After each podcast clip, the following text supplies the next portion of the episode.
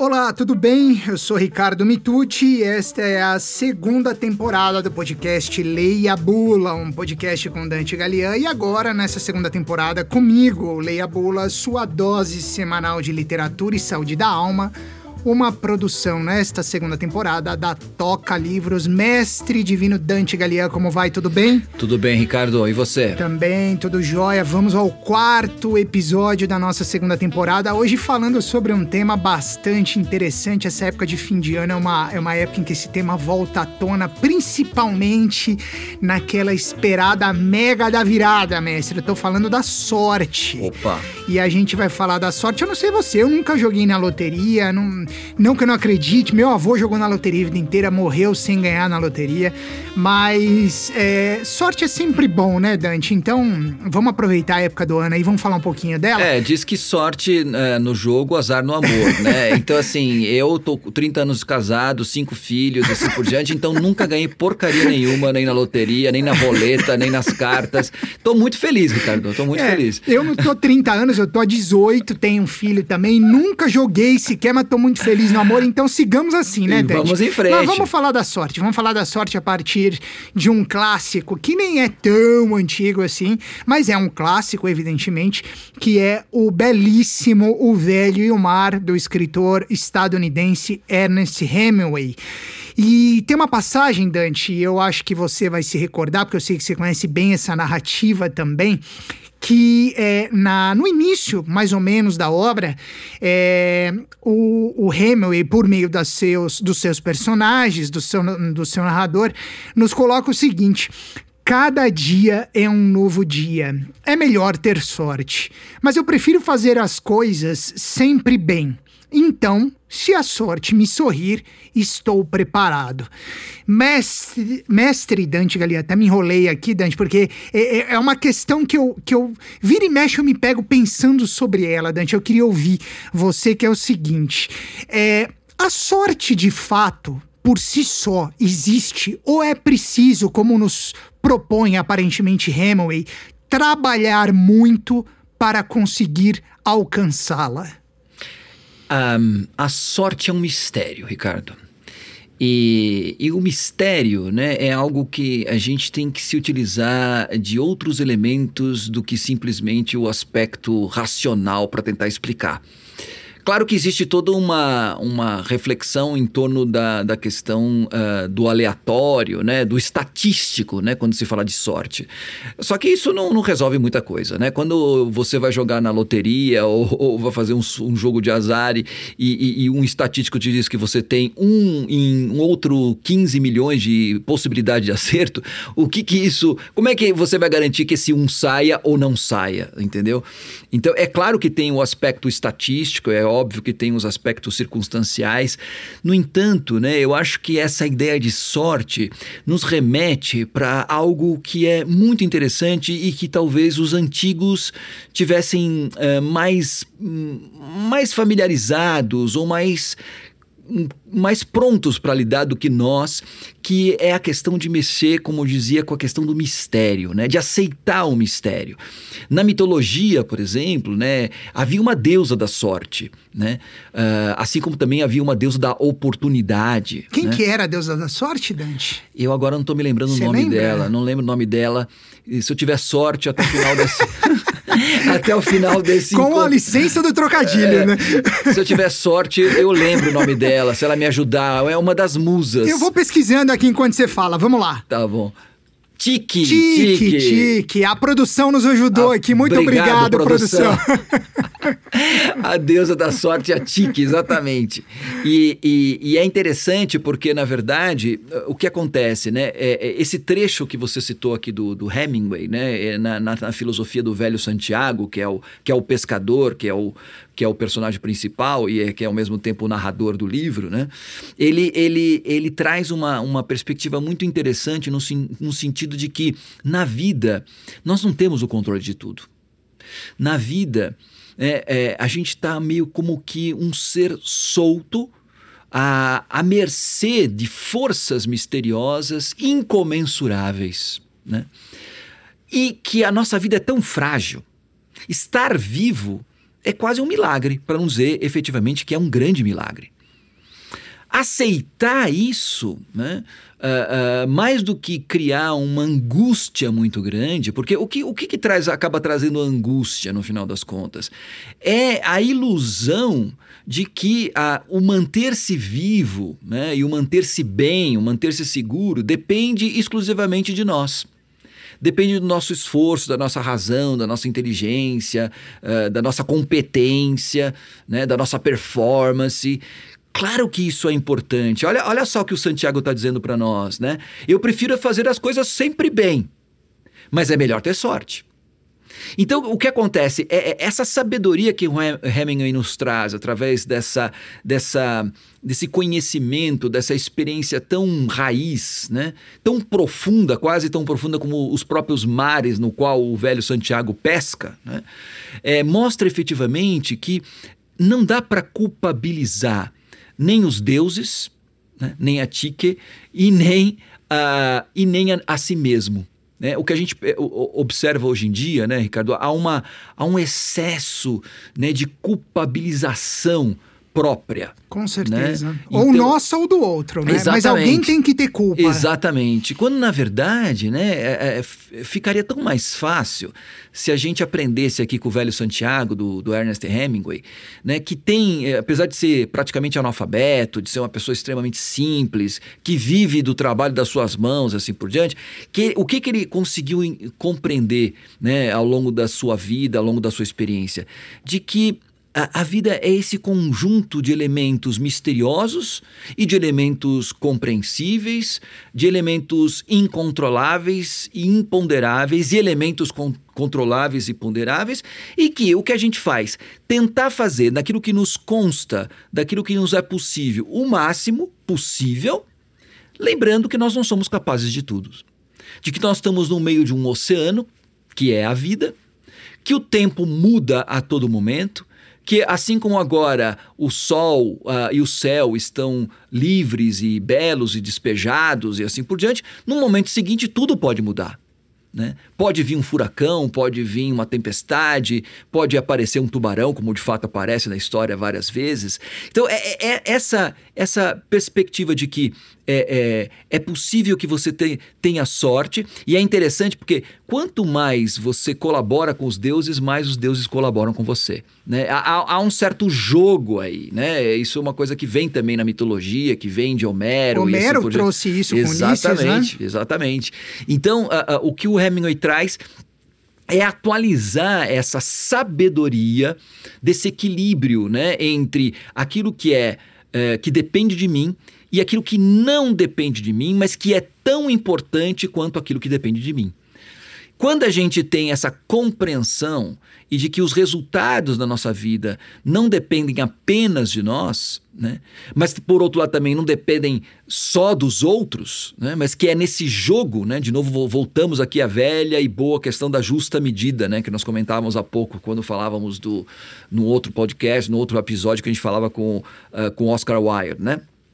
Então, assim, essa justa medida entre aquilo que depende de mim e aquilo que não depende de mim é, é, é, é o cerne mesmo dessa sabedoria e talvez a, a, a, a percepção mais é, evidente e ao mesmo tempo mais coerente da nossa relação com a sorte. Né? Então é, é, um pouco aquela, aquela história, né? Quer dizer, é, eu não tenho sorte, eu não ganho nunca na, na loteria, mas eu também não jogo. Não jogo. então, assim, tem que estar tá no jogo, é né? Claro. Tem que estar tá no jogo. E quem está no jogo está é, com a possibilidade de ganhar e de perder, né? E, e, e, o legal de estar no jogo é estar jogando. Não é nem o tá ganhando ou tá perdendo, né? É óbvio que a gente quer ganhar, mas se a gente perde também, a gente sabe que faz parte do jogo. No, no livro, o Hemingway coloca isso muito bem. É, quando o, o começa o, a história a narrativa, né? Uma, é uma novela curta, o Santiago tá há muitos dias, mais de 40 dias, sem ter pescado nada. Acho que são quase três é, meses, na exatamente, verdade, né? É. Então, assim, ele sai para o mar né, com aquela pecha de azarado né?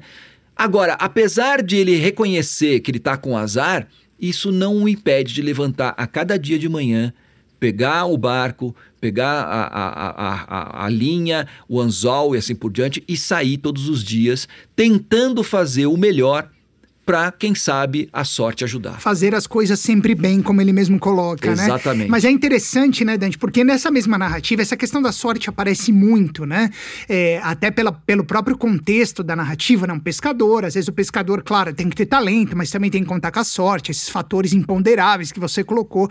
Mas um pouco mais adiante nessa narrativa, tem uma, uma passagem que o, o Santiago ele coloca que ele gostaria de comprar um pouco de sorte se houvesse algum lugar onde a vendesse, né? É, e ele até coloca que ele aceitaria um bocado de sorte, fosse qual fosse a forma como ela viesse para ele, e pagaria o que pedissem por ela, porque ele tá justamente naquele momento em que ele não pega nada, né? Quer dizer, ele, ele começa a ficar desesperado com aquela situação. No entanto, nesse mesmo trecho em que ele fala que ele aceitaria um bocado de sorte, fosse qual fosse a forma como viesse, que ele pagaria por ela, ele começa esse pensamento falando o seguinte: a sorte é uma coisa que vem de muitas formas. E quem é que pode reconhecê-la? Aí, para encaminhar para o final do nosso episódio, Dante, eu te pergunto. Como reconhecer a sorte quando ela se apresenta à nossa frente? A gente tem que estar aberto, né? Eu acho que assim, é, é, é, aberto porque, de fato, como a sorte tem muitas faces, é, às vezes aquilo que a gente é, olha e vê como azar, na verdade é a sorte disfarçada. Então, é, a primeiro ponto que eu acho que o, o Hemingway nos traz através daqui da sabedoria do Santiago, né, é desconfiar da sorte. no bom sentido, claro, entendeu? Claro. É, e antes mesmo de desconfiar da sorte, porque a sorte é brincalhona, né? Como a maior parte dos deuses, né? Sim. Os deuses, em geral, eles se disfarçam, eles enganam. Eles tiram uma com a nossa cara, né? Exatamente, porque, na verdade, os deuses estão o tempo inteiro jogando conosco. Né? E essa coisa de. É interessante porque é, é, essa perspectiva, essa sabedoria arcaica né, que a gente foi esquecendo, é, a gente esqueceu que a vida é uma brincadeira. A gente leva a vida muito a sério. Né? A gente leva muito a sério. E os deuses são muito brincalhões. Né? Aliás, não só os deuses gregos, né? Se você pega na, no, o deus bíblico, né? Por exemplo, na, na negociação entre, entre Abraão e, e, e, Deus sobre a destruição de Sodoma e Gomorra e tal, é, você morre de rir, né? Porque Abraão fala assim: e se tivesse. É, ele vai, falou que vai destruir Sodoma e Gomorra né? Aí ele fala para Abraão, eu vou destruir e tal, porque não tem uma pessoa que se salve. E aí Abraão fala assim, mas Yahvé, e se tivesse pelo menos aí umas 100 pessoas que, que, que fossem boas? Você salvava? Se tivesse 100 pessoas, eu salvava. E se tivesse, vamos, vamos supor, vamos supor, então, olha, não, você não me leva a mal e tal, 40. Tá bom, 40, e assim vai, você entendeu? É, é, esse espírito brincalhão, né? Uh, de, de, até de negociação, é, é, bastante ao, ao, estilo de mercado oriental, né? eu, eu, eu, acho tão divertido, né? E se a gente per perceber na literatura, na mitologia, até na própria Bíblia, a gente vai perceber isso. E como a gente perdeu isso, essa rela nossa relação com o transcendente, com o divino, né? Ficou uma coisa tão séria, tão solene, quando na verdade não devia ser assim. É porque né? a gente tem se levado muito a sério, né, Exatamente, por isso que eu tô falando. Além de desconfiar da sorte, ou melhor, antes mesmo de desconfiar da sorte, a gente tem que desconfiar da gente mesmo. Quando a gente começa a construir uma imagem da gente mesmo como seres muito sérios, né, muito bem constituídos, né, é, que tem controle sobre si próprio, que nunca erra, assim por diante. Deu ruim. Deu ruim, porque aí a gente se fecha. É verdade. A gente se blinda, é. né?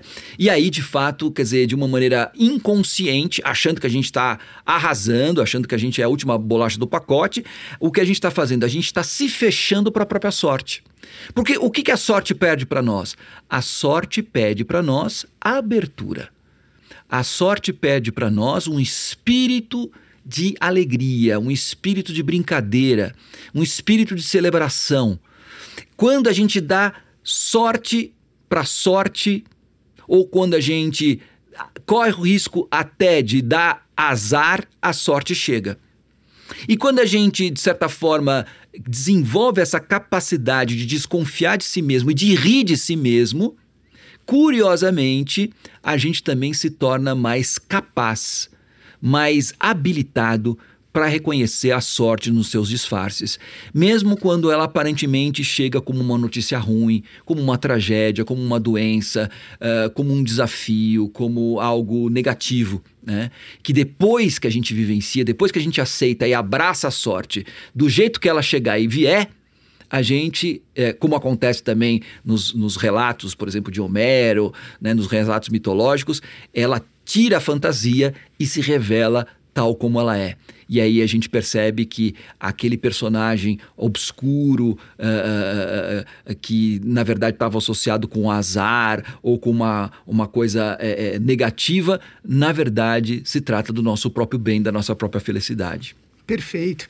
Eu acho que o recado para quem vai jogar na Mega da Virada tá dado, né, mestre? Acho é, que sim. É, é mais ou Garantia menos... nenhuma. Né? Garantia. Joga, joga despretensiosamente. Não faça planos precipitados, como chegou a fazer o nosso personagem lá que a gente comentou num outro episódio, né, Dante, do bilhete premiado de Chekhov. Sim. Já, é, faça de maneira despretensiosa. Quem sabe a sorte não lhe sorri, mas se não sorriu também, 2020 2022 vai ser um ano melhor para todos nós, que assim seja. Mas né? assim, ó, Ricardo, você está esperando. Às vezes a gente espera a sorte como um milhão. Né? É, mas, mas na verdade sempre, né, ela hum, pode chegar de outras formas. Exatamente. Às vezes de uma maneira ainda mais sortuda, como pode ser, por exemplo, a visita de uma pessoa, o reencontro com alguém. Que vale mais do que um milhão muitas vezes, Sem né, Dante? dúvida. Vale Aí mais que tá. Do que um milhão, é. Fiquem abertos para receber a sorte do jeito que ela quiser entrar. É É, ela que escolhe, não somos nós. O recado tá aí, não à toa ele é o guru da literatura, não à toa ele é o Guru. divino Dante. Cuidado, cuidado, Ricardo, porque você fica me chamando de divino e os deuses podem ficar bravos, hein? Não, mas Depois eles vão ficar bravos. fulminado por um raio. Eles vão ficar bravos comigo, Dante. Não, Fique você sabe que tranquilo. o, o pior dos pecados é a hibris. A soberba é você pensar que é Deus, pelo amor de Deus. Não, hein? não. Eu estou te deusificando, Dante, não é você. Fique tranquilo. Dante, um grande abraço. Foi excelente esse episódio também, como não poderia deixar de ser. E a gente se vê em breve em mais um, um episódio da segunda temporada do Leia Bula. Valeu, Dante. Até a próxima. Valeu, Ricardo. Até mais. Um abração. Abração, Leia Bula, segunda temporada, um podcast com Dante Galian e comigo, Ricardo Mitucci. Leia Bula, sua dose semanal de literatura e saúde da alma, uma produção da Toca Livros. Um grande abraço a vocês e até a próxima. Valeu!